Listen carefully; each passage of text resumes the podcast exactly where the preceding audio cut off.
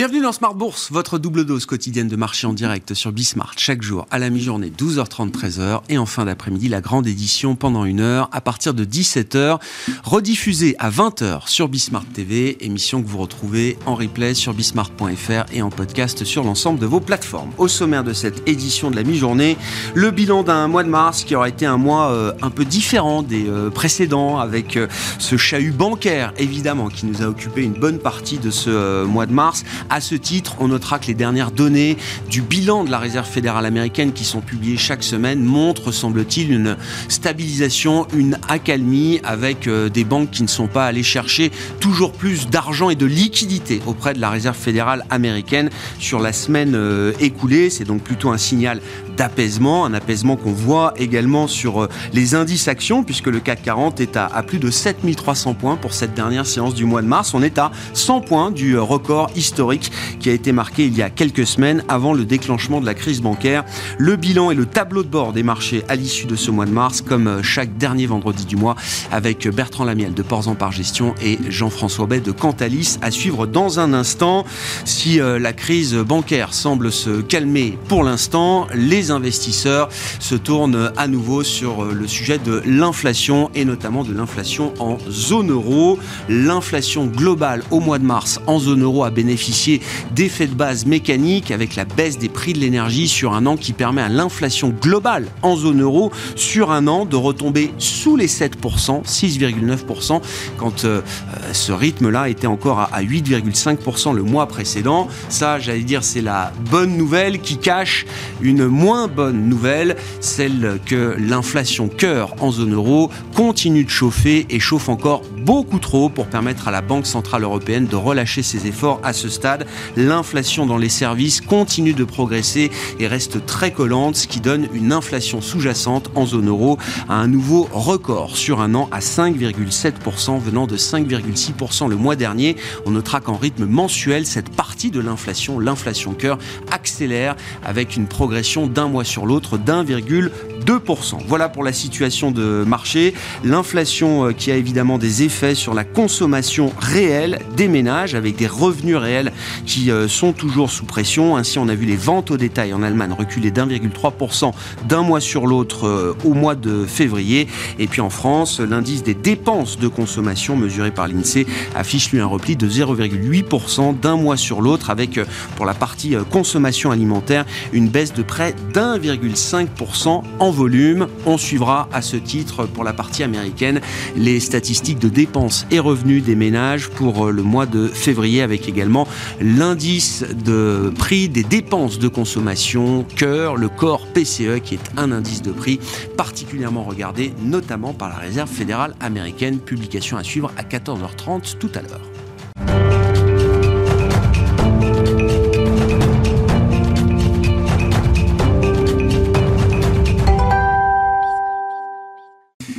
Tableau de bord des marchés chaque dernier vendredi du mois à 12h30 dans Smart Bourse avec Bertrand Lamiel, le directeur général de Ports en Par Gestion. Bonjour Bertrand. Bonjour Grégoire. Et Jean-François Bay, directeur général de Cantalis. Bonjour Jean-François. Oui, bonjour Grégoire. Je commence avec vous euh, Jean-François. Où va l'argent? Qu'en est-il du comportement des investisseurs qu'on peut euh, traduire, retranscrire à l'issue de ce mois de mars?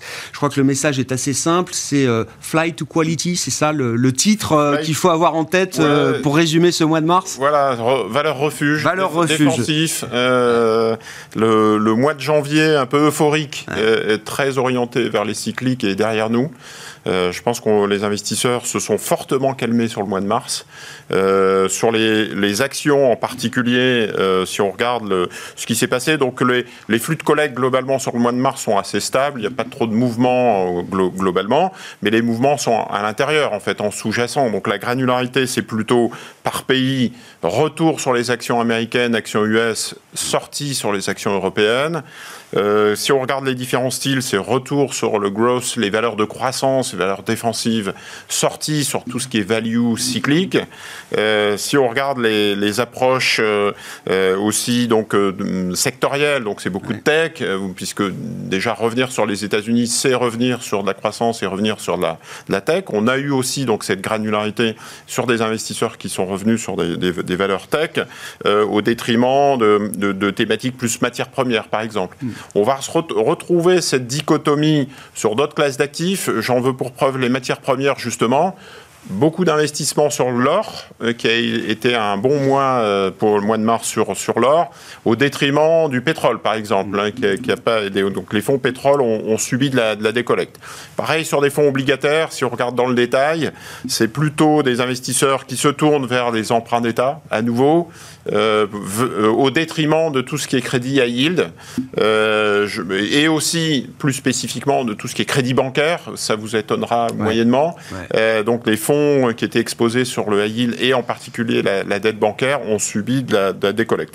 Donc voilà un peu. Sur les, top collects, on retrouve du Nasdaq 100, de la Global Tech, du Sustainable Growth, de l'Asie, de la Chine aussi. C'est un élément qu'on peut noter sur le mois de mars.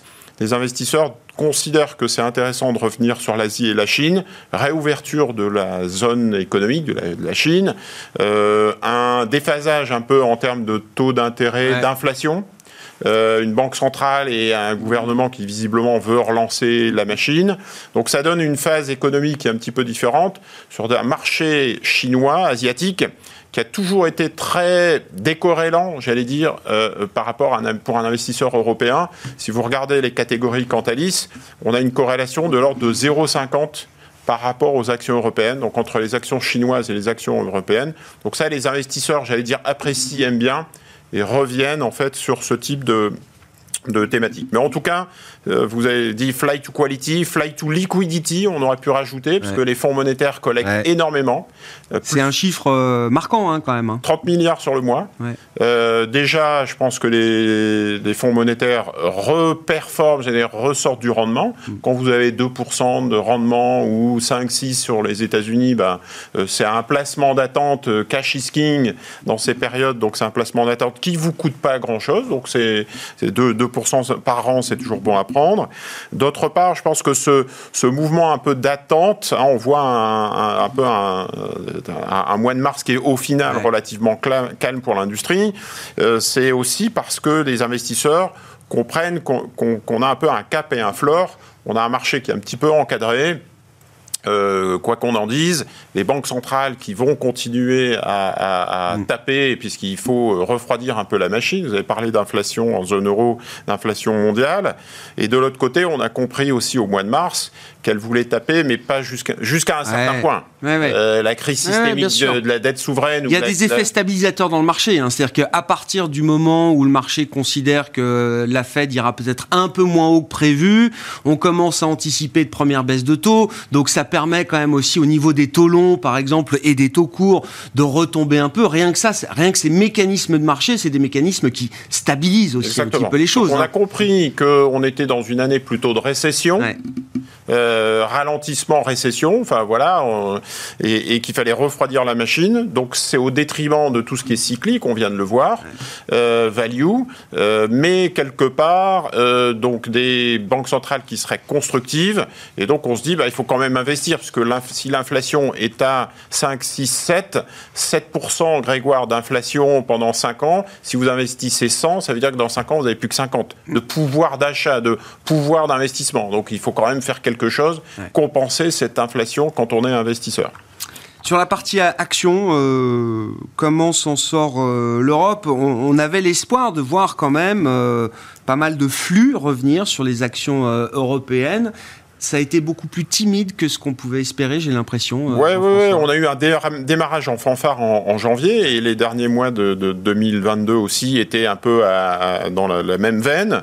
Euh, on a un refroidissement, des investisseurs euh, veulent euh, en fait se protéger, faire des indices, indices mondiaux, des thématiques mondiales. Euh, donc croissance, je le disais, un peu défensive, et donc ça milite plutôt en faveur des marchés. Alors du coup, indice mondial, c'est à 66% ou 2 tiers US, hein, donc donc c'est vite fait. Le calcul, mais il faut l'avoir en tête. Hein. Voilà. sur les grandes valeurs. Plus vous êtes euh, global, plus vous êtes concentré US. Hein, exactement. sur de la tech, donc il y a un retour. Le Nasdaq 100, je crois, fait à peu près plus 20% depuis le début de l'année. donc du coup, c'est un marché qui a été fortement massacré l'année dernière. Donc il y a une approche un petit peu, j'allais dire, value dans la tech, hein, euh, des, niveaux de valorisation qui peuvent être intéressants. Donc ça, les investisseurs le jouent. On joue aussi des thématiques ESG. Hein, je parlais de sustainable growth tout à l'heure. Euh, les investisseurs se projettent sur l'énergie renouvelable, l'économie circulaire, euh, et donc veulent profiter, ou en tout cas considèrent qu'il y a une, protection sur ces approches qui sont considérées comme défensives ou, ou refuges. Donc on a toujours une collecte forte sur la, partie fonds ISR. Et on a aussi, via des ETF, hein, puisque on, se pose régulièrement tous les mois la question sur est-ce qu'on va plutôt sur des fonds actifs ou plutôt sur des fonds passifs? Et donc aujourd'hui, c'est en majorité des ETF qui euh, sont joués, vu l'environnement euh, euh, un, petit peu en dents aussi sur les fonds obligataires, je rappelle que le 10 ans allemand, par exemple, il y a six mois, il était à 2,30. Au mois de décembre, il était à 2,30. Et aujourd'hui, il est à 2,30. Quand les investisseurs considèrent qu'on est un peu dans un range et que c'est capé et floré... Ça permet d'y aller. Je peux y aller via des ETF, puisque à la limite, j'exécute dans la, dans la seconde. Et donc, c'est pas tellement des choix stratégiques de long terme, mais c'est plutôt des choix tactiques qui euh, euh, font que ce sont les ETF qui en profitent. La dimension ESG reste assez euh, immune à tous les débats, pour pas dire les controverses qui animent notamment la question de la réglementation européenne. Je lisais encore hier qu'il y a un vrai débat sur savoir s'il faut maintenir par exemple l'article 9 dans la réglementation SFDR et ça a l'air d'être bien parti pour peut-être que cette partie-là de la réglementation soit, soit effacée d'une certaine manière. ça n'empêche pas les investisseurs de continuer de se tourner vers des supports flagués ou euh, identifiés comme ESG, euh, e ISR. ça ne remet pas en cause Je pense qu'il y a le débat de microcosme des professionnels autour de la réglementation et donc tous les, les industriels. C'est une partie importante en Europe, la réglementation. Ah, ça guide beaucoup de choses, euh, la réglementation en Europe. Hein. C'est très important, mais je pense qu'il faut distinguer ce qui est lié à la réglementation les débats professionnels et l'investisseur lambda qui essaye de donner du sens, donner du sens à son investissement et trouver du rendement et, se projeter sur des thématiques. Quand vous projetez sur des thématiques et qu'on vous explique qu'il faut faire du vieillissement de la population ou de l'énergie renouvelable, quelque part vous passez à travers le court-termisme de ce type de décision. Après, ça peut avoir des impacts puisque peut-être qu'au final votre distributeur ne pourra plus vous proposer des fonds SFDR 9 et que les fonds impact seront peut-être plus référencés. Mais en tout cas, vous avez compris que ça peut être intéressant en fond portefeuille d'apporter de, des capitaux et de financer ce type de transition. À côté de ça, vous avez tout à fait raison. CSRD, la directive pour des entreprises qui vont devoir rapporter leurs données et l'ensemble des indicateurs va peut-être prendre du retard. Ça devait sortir début 2023, ça peut-être être repoussé d'un an. Du coup, la schizophrénie sur SFDR va se poursuivre. On a mis la charrue à Comment stabiliser euh, la réglementation pour les financiers quand on n'a même pas encore la réglementation pour, les, entreprises. Donc euh, voilà, il y aura encore. On est en mm. transition aussi, c'est côté euh, réglementation, et euh, donc on s'arrache tous un, peu les cheveux, mais en tout cas. C'est un sujet industriel, mais c'est pas ça, n'entame pas la collecte et l'appétit de la, voilà, des investisseurs. C'est comme si on parlait de Nutri-Score et on parlait des thématiques des consommateurs sur est-ce qu'il faut faire du bio ou pas, ou est-ce qu'il faut faire des premiers prix ou pas. Vous voyez, ce que, donc ah c'est deux sujets un peu différents qui se télescopent, hein, qui se rejoignent à un moment donné, mais qui pour l'instant n'inquiètent pas du tout l'investisseur. Hmm. Merci beaucoup Jean-François. Vous restez avec nous euh, pour euh, la, suite de, cette demi-heure d'émission. Jean-François Bête, directeur général de Cantalis.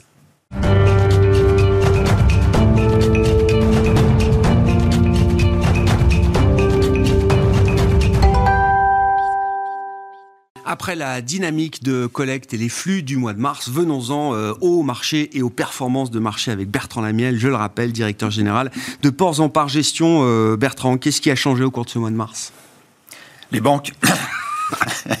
Évidemment, enfin la sphère financière. Euh, malgré tout, les grands indices sont à zéro. Hein. Donc, c'est sur le mois de mars. Hein. oui, c'est spectaculaire. C'est spectaculaire, alors que enfin, les banques et les assurances, on est 18-20% des indices. Donc hier, je, regardais les valeurs. Le, VIX est à 19, le mm. CAC est à 7300 points, le S&P est à plus de 4000 points.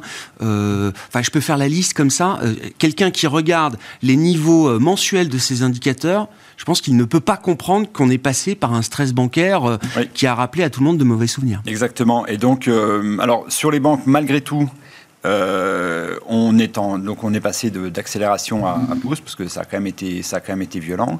Euh, on n'est pas en baisse et il en faudra encore un petit peu pour qu'on soit en baisse. Donc euh, voilà, donc probablement 6-9 mois, il faut laisser retomber la poussière, il faut y voir un peu plus clair. On voit bien qu'il y a encore des mouvements erratiques. bon, donc comme les dernières fois, quand ça s'est passé, euh, quand on a eu, par exemple, le Covid, ou quand on a eu les derniers stress qu'on a connus, ou euh, les banques en tant qu'actifs cycliques, euh, c'est pareil pour les assurances, c'est pareil pour d'autres, voilà, ça, ça tire sans, sans, faire le tri. Derrière, on va voir un peu, un peu ce qui se passe. Là, vous dites, dans le meilleur des cas, parce que pour l'instant on est rassuré, on verra si on est encore rassuré la semaine prochaine, la suivante, mmh. euh, etc. Mais dans le meilleur des cas, ça prendra du temps quand même pour euh, ramener la confiance vis-à-vis du, secteur bancaire. C'est toujours, enfin le, toujours comme ça. Voilà, c'est toujours comme ça. On, on, est sur, on est sur 6-9 mois avant que ça puisse euh, reprendre le, un chemin véritablement haussier. Bon, après, ça reste.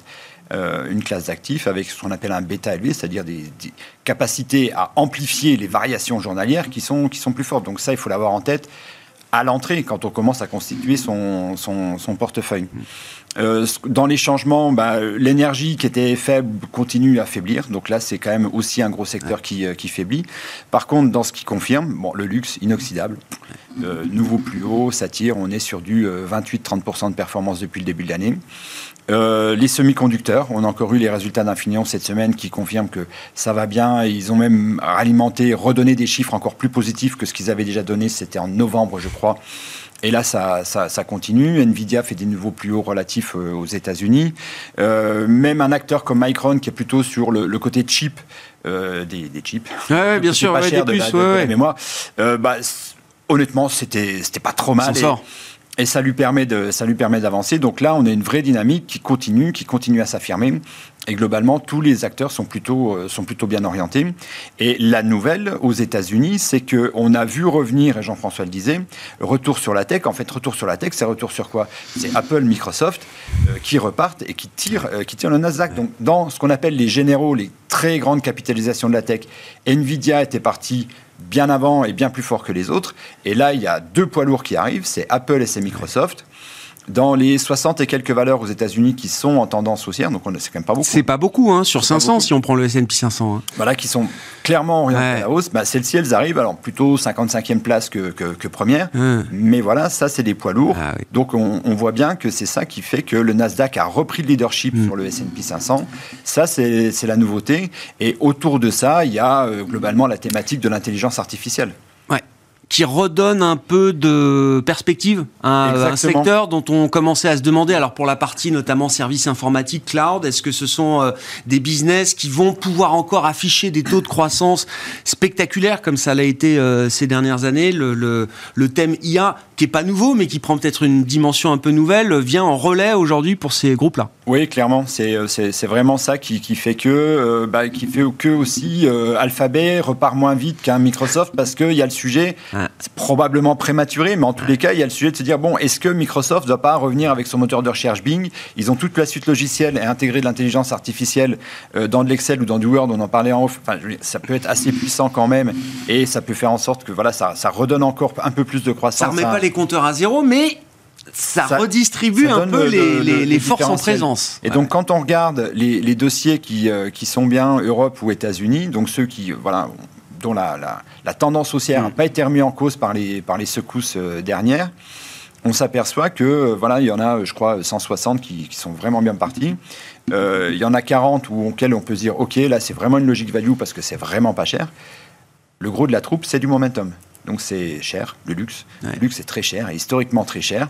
Mais comme ça a été le cas depuis 2016, ça n'empêche pas les, les, valeurs de partir. Par contre, c'est les dossiers qui alimente régulièrement le marché avec des bonnes nouvelles qui rassurent le marché. Et donc, dans un environnement où il y a des questions euh, relativement légitimes sur euh, la récession euh, plus ou moins forte. Enfin, oui, non, si soft landing, hard landing, enfin bref, il y, a, des questions sur la, la, sphère économique. La Chine revient, oui, mais finalement, pas si fort que ça. On peut trouver des chiffres qui rassurent en Chine, il y en a quand même d'autres qui sont encore un peu compliqués.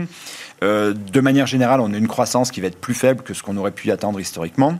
la, la, crise sur, sur certaines banques bah, il y aura un effet, c'est-à-dire que oui, sur le, sur crédit, ça va probablement être euh, affecté un peu à la fois les acteurs qui vont se dire oui, avec les taux plus élevés, les banques et les banques elles-mêmes.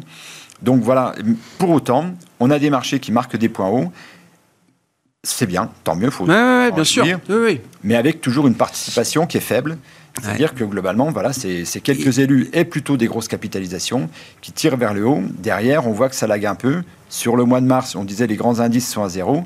Les indices euh, mid et euh, petite capitalisation, c'est moins 3. Alors, c'est pas un gros delta, mais on voit bien que cette logique, oui, euh, retour vers la qualité, retour vers la liquidité, retour vers un peu de. qu'on a vu aussi avec de l'agroalimentaire qui revenait, de la santé qui revenait. Bon. Télécom, hein donc c'est là, il va falloir regarder. Est-ce que ces mouvements vers l'agro, vers la santé, c'est juste de la raison en se disant. La ah, question. Est-ce que c'est une position d'attente ou est-ce que c'est des positions de conviction des qui viennent sur la durée? Tendance à être un peu. Je pense qu'on va plus. Enfin, ça risque d'être des, des, positions d'attente, quoi. Ouais. Jusqu'à ce que euh, peut-être la donne change, la donne macro change et que de manière générale, je pense qu'il faut euh, continuer à conserver une certaine diversification dans son portefeuille euh, parce que certes, il y a les thématiques qui marchent. Ok, on pousse les curseurs. À côté de ça, il faut avoir d'autres choses parce que on risque encore d'être secoué. Ouais, je comprends. Jean-François Je pense que les, les investisseurs ont compris qu'on était dans un schéma récession contrôlée. Donc récession, bah, c'est plutôt on veut calmer la machine, contrôler parce qu'on sait que les banques centrales au niveau mondial sont à la manœuvre. Et du coup, ça donne un peu ce, ce mouvement de cap et de, de ah flore. Euh, et il y a un gérant qui me disait, euh, on n'est pas sur un grand black swan, on est sur plusieurs black ducks. Donc euh, c'est c'est pas un, un signe noir, mais c'est des petits canards noirs. J'ai en tête et il me citait l'exemple de casino ou des structures qui sont très endettées. Oui. À partir du moment où vous avez le coût de financement qui augmente, alors ça peut être une banque, mais ça peut être aussi une entreprise.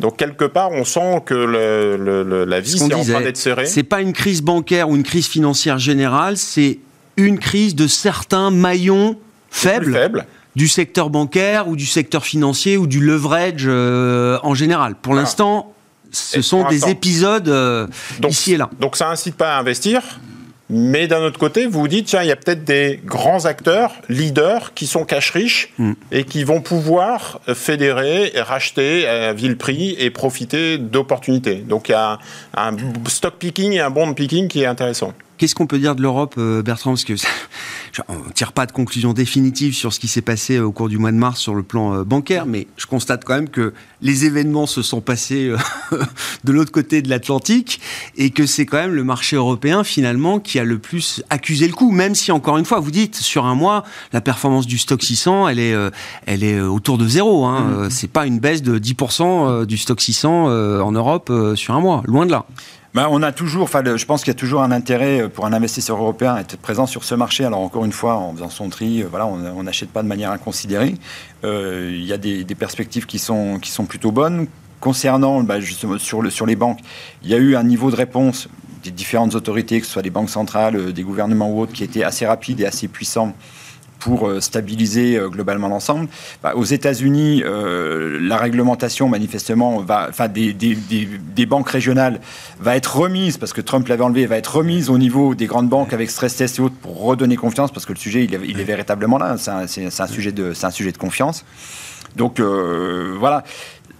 La, en fait, la, nervosité des investisseurs, qui n'est pas du tout pour le cours flété par la volatilité qui est en train de s'écraser, qui passe, qui passe sous les vins.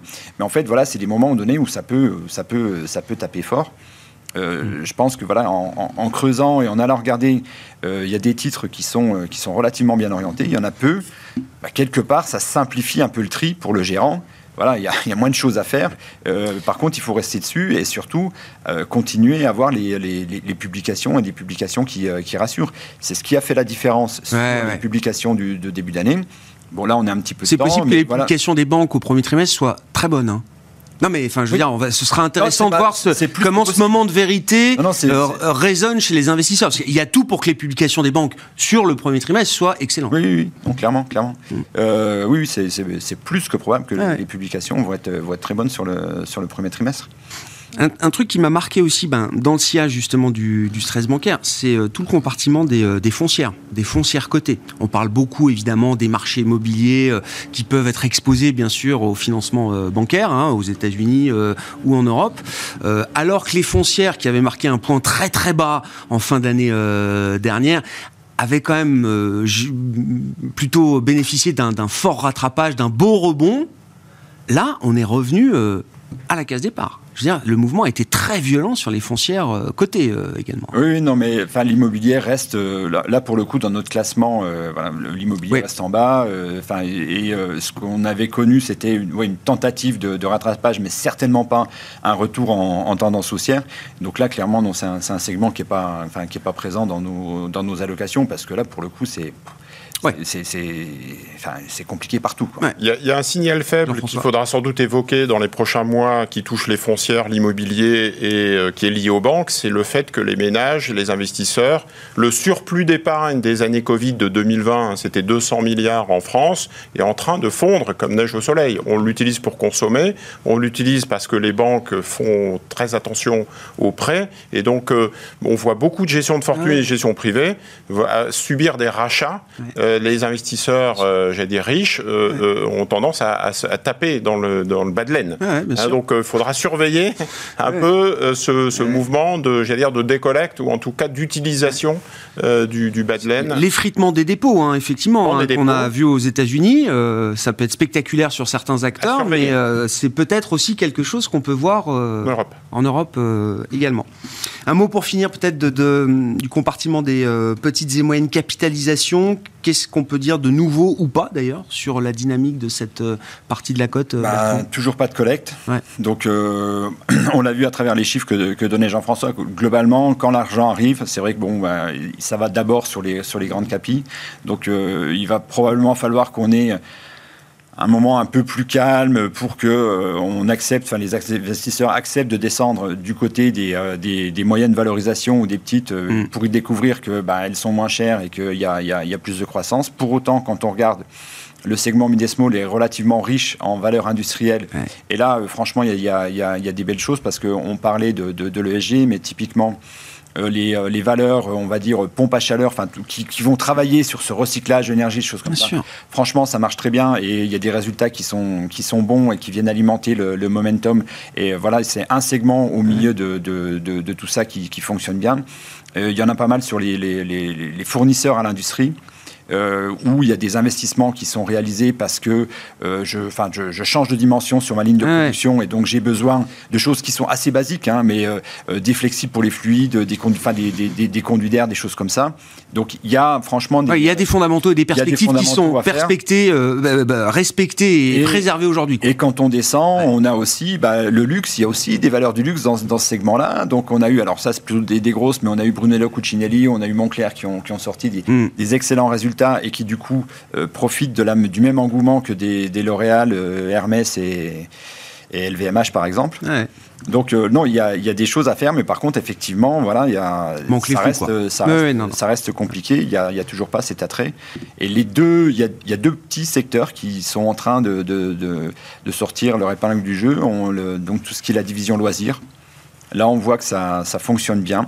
Donc sur ce sous-segment qui est, qui est, petit, mais même quand on, est, quand on peut aller voir des, GL Events ou des Alice, bon Alice c'est plutôt dans les industriels, mmh. mais il y a cette logique-là. Ah ouais, euh, Doenco, l'acteur de catering, ça continue à, à bien La partie service, loisirs, Donc on voit bien que voilà, ça c'est en train de, de, de, monter en puissance. Et euh, alors c'est un petit secteur, on le voit pas, on le voit pas vraiment. Pour autant, il y a, il y a des choses à faire de, ce côté-là. Merci beaucoup, messieurs. Merci d'être avec nous euh, une fois par mois, le dernier vendredi du mois, pour ce grand tableau de bord des marchés. Bertrand Lamiel, directeur général de Ports en Par Gestion, et Jean-François Bay, directeur général de Cantalis, nous accompagnaient en plateau.